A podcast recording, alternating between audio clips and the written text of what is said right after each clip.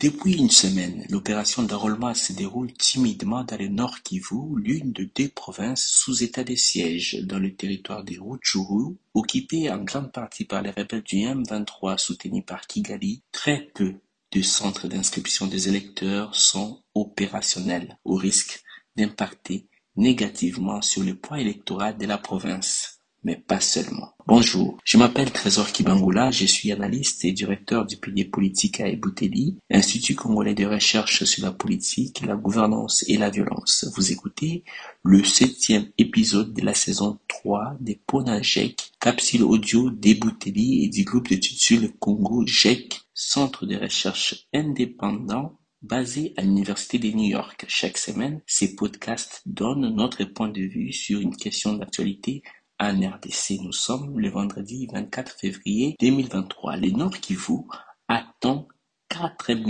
41 090 électeurs, du moins sur le papier.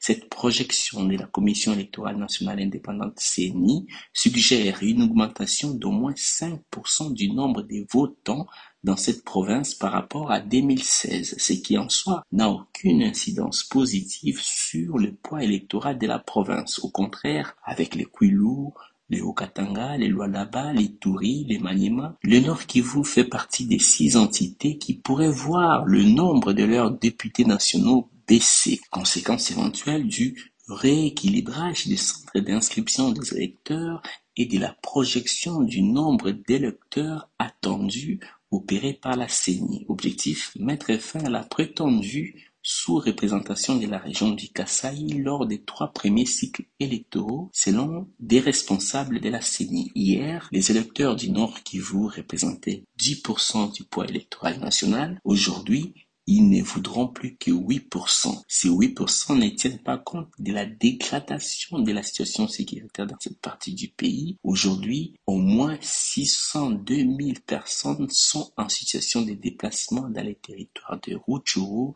Nyiragongo, Masisi, Walikale, Lubero et la ville de Goma à la suite des affrontements armés depuis mars 2022 selon le dernier rapport de situation du Bureau de la coordination des affaires humanitaires OCHA en collaboration avec ses partenaires humanitaires en RDC. Au total, sur plus de 5,7 millions de personnes déplacées en RDC, plus de 80% sont dus à des attaques et affrontements armés et au moins 2 millions de personnes ont fui leur maison depuis janvier 2022 selon OCHA. Théoriquement, la CENI peut enrôler les personnes déplacées par les conflits armés. En tout cas, les mesures d'application de la loi portant identification et enrôlement des électeurs prévoient cette possibilité. Mais dans les faits, ce n'est pas si évident, non seulement du point de vue logistique, mais aussi en ce qui concerne l'adhésion éventuelle des déplacés à cette démarche. L'équation est si complexe qu'en début de semaine, la CENI n'avait pu lancer l'enrôlement des électeurs que dans 4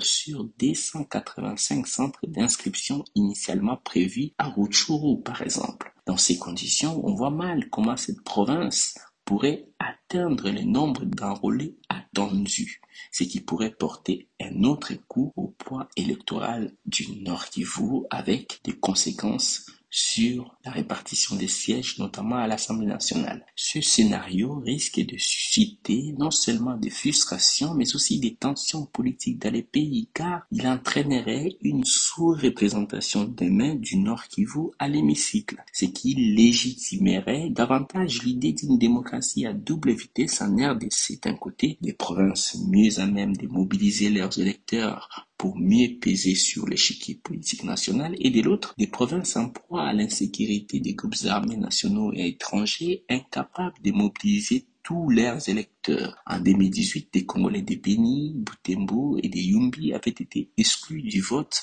de leur président de la République. En 2023, d'autres Congolais, notamment à Rutshuru donc, n'auront probablement pas le droit de s'enregistrer comme électeurs. Cette configuration pose sérieusement la question de l'inclusivité des élections à venir, car lorsqu'on parle d'un scrutin inclusif, il ne s'agit pas seulement de la possibilité de tous les candidats éligibles d'y participer, il est également question de la participation de tous les électeurs voire de tous les Congolais majeurs qui souhaitent prendre part aux opérations électorale, ce qui, aujourd'hui, par la force des choses, paraît impossible à garantir. D'autant que fin 2022, la Cour constitutionnelle a tranché. Tous les Congolais ont le droit d'être électeurs et de bénéficier, sauf en cas de force majeure, des services de la CENI pour se faire identifier et enrôler. Une brèche d'exclusion légale. En attendant, rejoignez notre fil WhatsApp en envoyant un chèque ou au plus 243 894 110 542 pour recevoir pour chèque chaque vendredi sur votre téléphone. À bientôt.